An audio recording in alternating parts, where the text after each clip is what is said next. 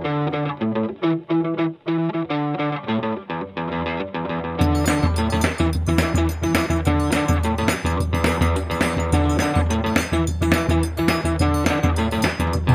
dia, boa tarde, boa noite. Estamos de volta com mais um episódio do Jedi Cast. Este podcast é produzido pelo JEDI, que é o Grupo de Estudos de Direito Público da Internet e das Inovações Tecnológicas, que é vinculado ao UFRN, Universidade Federal do Rio Grande do Norte. Neste podcast, eu, Marjorie, junto com Kate Oliveira, recebemos colegas pesquisadores para conversar sobre temas ligados ao direito digital, com o intuito de disseminar informação correta e verdadeira de forma simples e acessível. Olá, eu sou Kate Oliveira e, para cumprir com a recomendação de distanciamento social, estamos fazendo as gravações por plataforma digital, com equipamento simples que temos disponível em casa. O episódio que você vai ouvir agora foi gravado no dia 29 de junho de 2021.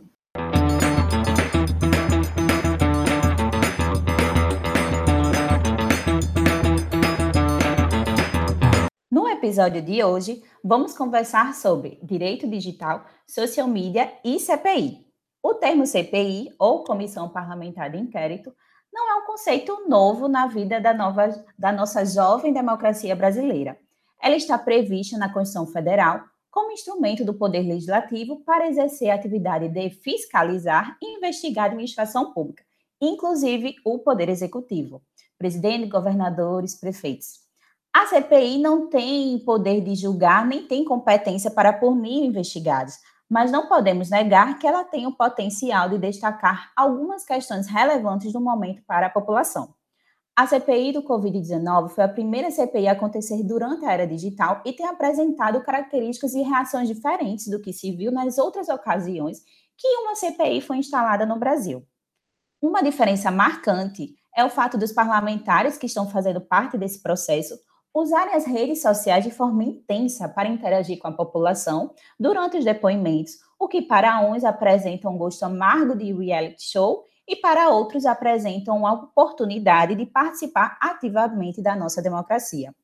Esse uso pesado das redes sociais, incluindo, por exemplo, caixas de perguntas pelo Instagram e Twitter, é, transmissão ao vivo das plenárias pelo YouTube e até mesmo indicação de depoentes através de votação pelas redes sociais, pode ter implicação direta para a nossa cidadania digital.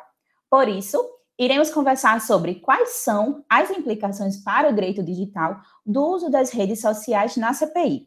E para isso, temos a satisfação de conversar com Ana Priscila Prado, professora e pesquisadora de tributário e de constitucional, também coordenadora do grupo de pesquisa Tributec. Que delícia! Então, para iniciar esse nosso bate-papo de hoje, vamos começar com uma pergunta bem simples e bem inicial, né? Ana, o que danado é uma CPI e para que serve? Oi, pessoal.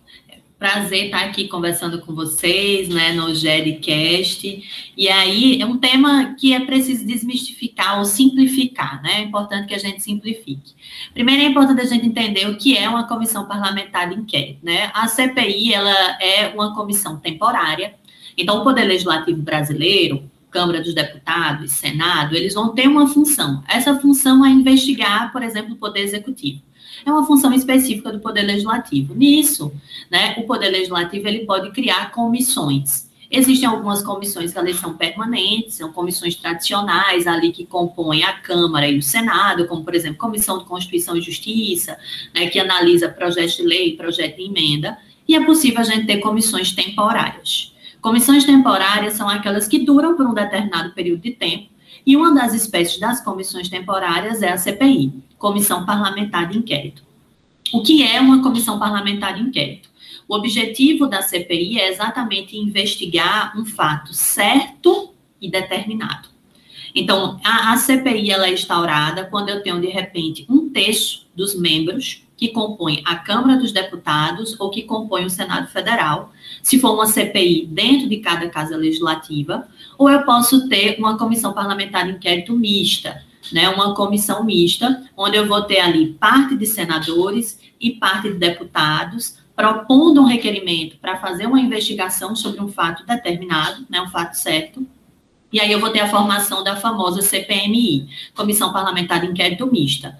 E inclui o M do mista exatamente porque a gente tem membros que compõem a Câmara dos Deputados e o Senado Federal. No caso da CPI da Covid, especificamente, eu tenho uma CPI, uma CPI do Senado Federal. Então, foi uma comissão que tem como objetivo investigar, ela tem poderes específicos das autoridades judiciais, com o objetivo de investigar um fato certo. Qual é o fato certo? As questões relacionadas à pandemia do Covid-19 e a atuação do governo federal na condução da, da pandemia do Covid-19. Na realidade, na omissão para conduzir os trabalhos relacionados aí à pandemia do Covid-19. Então, ela tem o poder de investigação.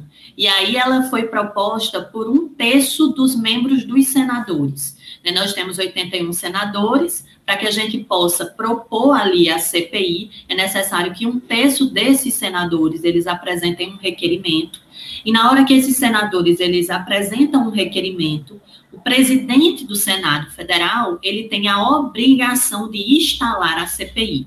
Né? A CPI, ela está proposta na nossa Constituição Federal, que é a nossa carta maior, e aí eu não tenho, é, o presidente da casa, ele não tem discricionariedade se ele vai ou não instalar a CPI. Cumprindo os requisitos de formalidade, ou seja, um terço dos representantes, no caso específico dos senadores, assinaram o requerimento, estabeleceram qual é o fato que vai ser investigado, que são a condução aí do governo federal na pandemia. Estabeleceram a quantidade de membros que vão compor a CPI, porque isso vai estar previsto no requerimento né? E o prazo de duração da CPI, que a princípio é 90 dias, mas ela pode ser prorrogada desde que não ultrapasse o ano da legislatura que ela foi proposta. O que é o ano da legislatura que foi proposta? É o ano que ela iniciou. Então, se a CPI iniciou em 2021, ela pode ser prorrogada até dia 31 de dezembro de 2021. Eu não posso né, extrapolar o ano da sua propositura. Então, inicialmente, ela vai aí, investigar pelo prazo de 90 dias, mas ela já foi pedido é, prorrogação né, por mais 90 dias, em razão ali né, de vários outros outras questões que precisam ser investigadas. Então, a CPI ela vai ter como esse objetivo de investigação ela não vai poder estabelecer é, responsabilidades, ou seja, a CPI ela não tem poder de julgamento, mas o que é, qual é o produto final da CPI? Né? Vai ser feito um relatório, nesse relatório vai constar ali as condutas, que podem ser condutas civis, ou seja, responsabilidade civil é, ali das autoridades envolvidas, pode ter responsabilidade penal, né, crimes, e esse relatório vai ser encaminhado para a Procuradoria-Geral da República, que é o órgão que vai fazer todo o processo de investigação, ou esse relatório, ele pode robustecer um possível processo de impeachment, caso fique comprovado, né, que o chefe da nação do Poder Executivo cometeu algum crime de responsabilidade na condução ali da pandemia crime de responsabilidade para todo mundo entender, já é um ato praticado pelo, pela autoridade, pelo chefe do Poder Executivo. São condutas também que estão previstas na nossa Constituição.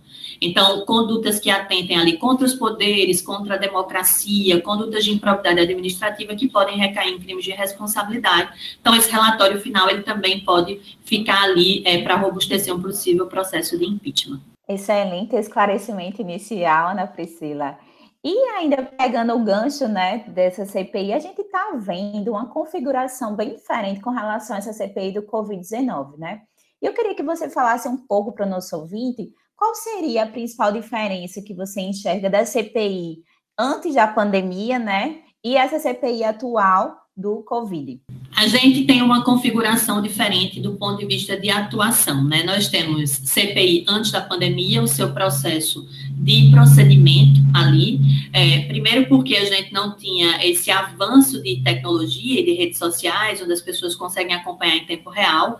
Então, nas CPIs anteriores, antes da pandemia, ficava muito restrito àquilo que as mídias tradicionais divulgavam, ou muito restrito à TV ali, ou da Câmara, ou do Senado, né? A TV oficial de uma das casas do Poder Legislativo. E aí a gente não tinha tanto tipo, tanta interatividade. Mesmo é, a plataforma do Senado Federal, e é importante a gente deixar clara, o Senado Federal ele sempre teve uma, uma, uma plataforma muito mais interativa do que a própria Câmara. Então, mesmo antes de redes sociais, já existiam mecanismos de interação, mas não na mesma velocidade que a gente está acompanhando na CPI é, do, do Covid-19. E aí, antes da pandemia, era como se a CPI fosse algo que não pertencesse à sociedade brasileira, né? Nem todo mundo ficava interessado em discutir ali a CPI e ficava muito restrita a quem é da área, por exemplo, jurídica, ou na área que estava sendo investigada ali fazer acompanhamento, né? Quando a gente teve, por exemplo, CPI vinculada a Correios, então ficava muito restrita àquela categoria, o pessoal do direito. Essa CPI na pandemia, ela é diferente. Primeiro porque a agência do Senado, ela abriu muitos canais de comunicação, ou seja, ela já tinha uma comunicação mais ativa, mas ela abriu durante a CPI é, da pandemia muitos outros canais de comunicação. É, e a própria agência do Senado, ela vem, vem divulgando os números de acessibilidade, né, do interesse sobre a pandemia. Então, por exemplo, a agência do Senado divulgou que no final de maio, é, as relações, é, as notícias relacionadas à, à pandemia ali, a, a, CPI da pandemia, nós tivemos mais de 3,5 milhões de acessos, né, no final de maio, buscando o tema ali da pandemia ou acompanhando nos canais em tempo real, o que configurou um aumento, segundo a própria agência de Senado, de 28% a mais referente aos dados de abril, né, que tinha tido ali 2,8 milhões de acessos. É, por exemplo, o depoimento de Pazuello, que foi marcado para o dia 19 de maio, né, ele teve 115 mil visualizações do Flickr lá do Senado. Então, todo mundo está acompanhando a CPI, porque essa CPI, diferentemente de outras, é uma CPI que fala da nossa vida. Ou seja, não é uma CPI que investiga, por exemplo, um ato de corrupção em uma empresa, por exemplo, estatal, né, como a gente já teve. É algo que diz respeito à nossa vida, porque todos nós estamos isolados em casa, fruto de um vírus. Então, é uma pandemia que ela discute vidas, muito mais do que corrupção, é, que é importante ser debatida, mas ela discute vidas. Então, todos os brasileiros, em uma certa medida, estão conseguindo acompanhar. Isso faz com que a gente avance do ponto de vista de participação no ambiente democrático.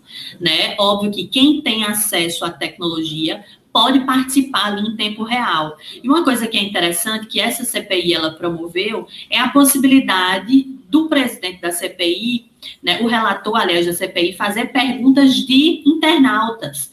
Né? Que se a gente pensar numa CPI é, tradicional, nunca em tempo algum imaginável, por exemplo, o relator ia pegar ali um Twitter ia fazer uma pergunta é, do internauta. Então, dá um sentimento também de pertencimento, né, de que essa CPI é uma CPI que não, ela, não é de interesse exclusivo dos senadores, mas toda a sociedade brasileira vem acompanhando, e a possibilidade que o cidadão tem de evoluir do ponto de vista de participação democrática, que é um problema que o Brasil tem. A gente não avançou tanto nos instrumentos de democracia participativa, mesmo a nossa Constituição já prevendo, e a tecnologia ela é um, facilitador né, para que a, a, população que tem acesso à tecnologia, que consiga manusear, né, tenha esse sentimento mesmo de pertencimento da, do palco da democracia brasileira. Então, a diferença basicamente é essa, né, de CPI antes ou depois da pandemia.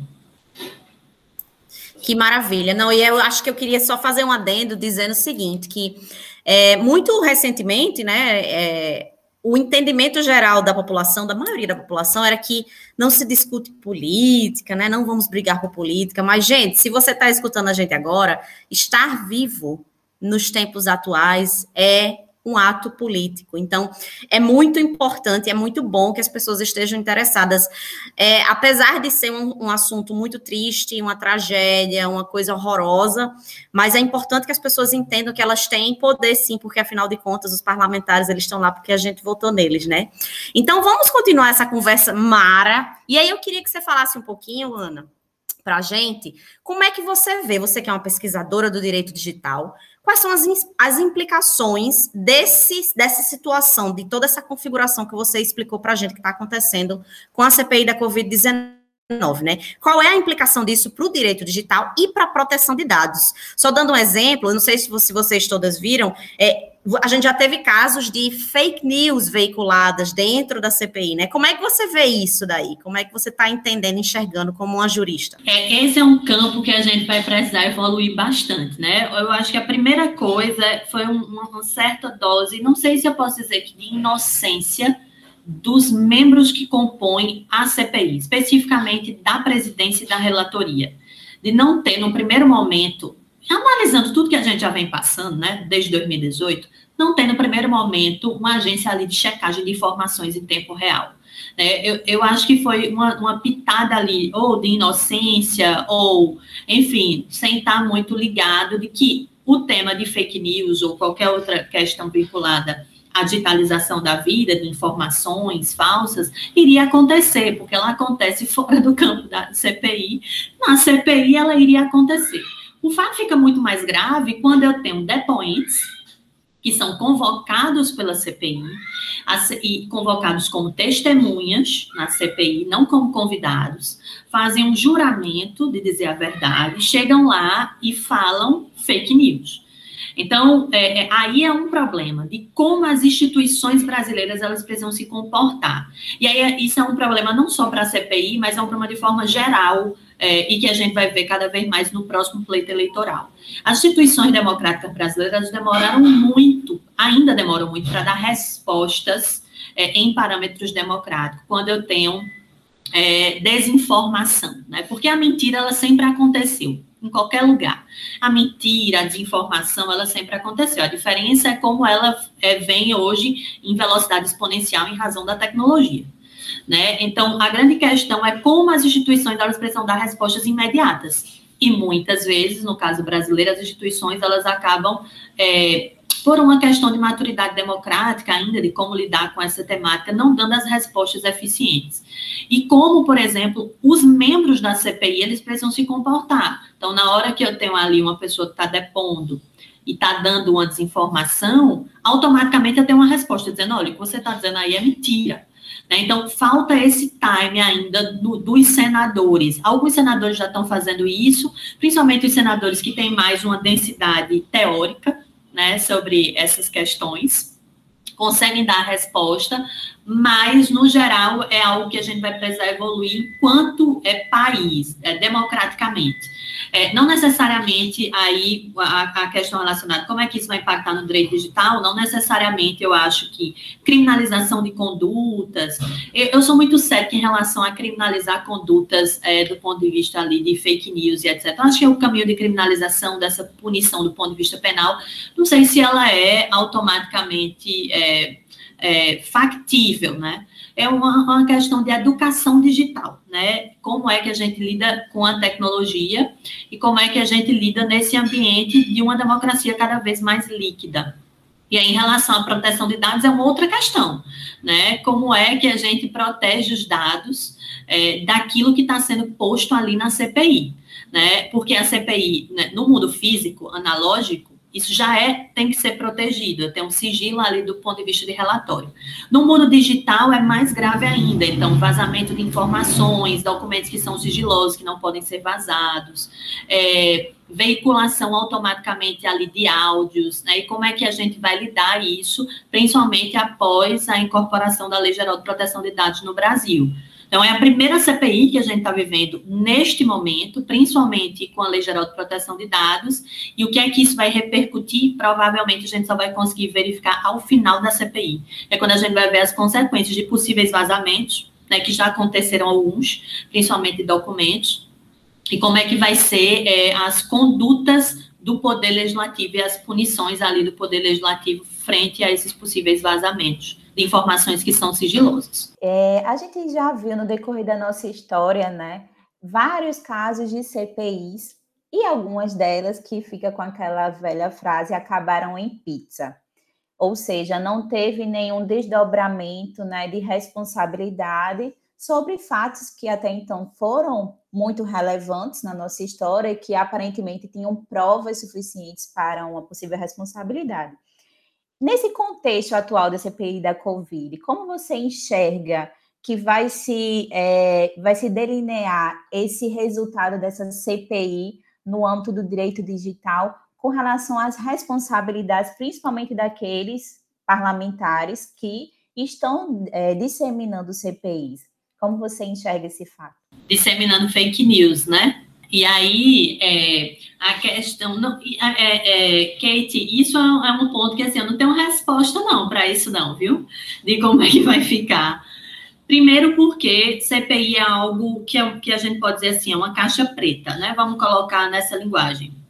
É, você sabe inicialmente como ela é startada, iniciada, mas você não sabe como ela finaliza. E essa era uma das grandes preocupações do próprio governo federal da abertura da CPI, né? Porque ela começa com a linha investigativa e inicialmente a gente já percebe que a linha investigativa era a conduta ali na pandemia, ficou aquele debate que ninguém aguentava mais de cloroquina e etc, etc até avançar para as vacinas, e agora ela entrou numa outra linha que é uma possível corrupção na compra de vacina. Então, você tem uma linha de investigação que ela não é linear, vai dependendo ali dos personagens e dos documentos que a CPI ela vai tendo acesso. Então, a gente sabe muito como ela vai iniciar, não vai saber como ela finaliza. Agora, diferentemente de outras CPIs, eu eu tô assim muito inclinada a achar que esta não dará em pizza. É, pela pressão social, e aí isso fruto também a tecnologia. Pela população estar acompanhando em tempo real o debate da pandemia e pela população também ficando chocada com muitas fake news de autoridades públicas que fizeram composição de Ministério da Saúde, Secretaria, etc., num numa CPI que investiga é, é, especificamente vidas de brasileiros. Né? A gente está investigando vidas. Né? Quantas vidas poderiam ter, não ter sido ceifadas se a gente tivesse uma boa condução no processo da pandemia? Então, eu, eu particularmente acho que ela não dará em pizza. Agora, se ela vai chegar, por exemplo, num impeachment né, que essa é uma grande dúvida. Aí eu realmente tenho dúvidas, porque o processo de impeachment vai implicar em várias outras conjunturas, muito mais do que o relatório da, da, da CPI, que pode robustecer um pedido, é o contexto econômico, são pressões sociais. Né? Eu costumo sempre dizer né, que o presidente, um presidente, seja ele qual for, de que espectro ideológico político, ele permanece no poder se ele tiver governabilidade, para ele ter governabilidade, ele tem que ter apoio é, do setor econômico. Tendo apoio do setor econômico, dificilmente cai. Né? Dificilmente eu tenho um impeachment. Mas eu posso ter outras condutas. Então, eu posso ter responsabilidade civil, eu posso ter responsabilidade de crimes comuns. Né? É, e aí, pós, é, se de repente o presidente sair do, do mandato, etc., aí eu posso ter problemas em razão da própria imunidade que ele tem ali enquanto ele está no cargo, no, no, caso especificamente de crimes comuns. Né? Mas, em relação aos personagens que já não têm imunidade mais esses podem ter problemas de crimes comuns, é, prática de crimes comuns, quando é, acabar o relatório da pandemia, o relatório ali da CPI da pandemia, da, da Covid. Isso vai depender muito da atuação do Ministério Público Federal. Aí é, é uma outra incógnita da atuação do MPF, né, de como o Ministério Público ele vai conduzir essa situação, mas que a CPI ela já demonstra responsabilidade do ponto de vista penal, do ponto de vista civil, isso já é em conteste.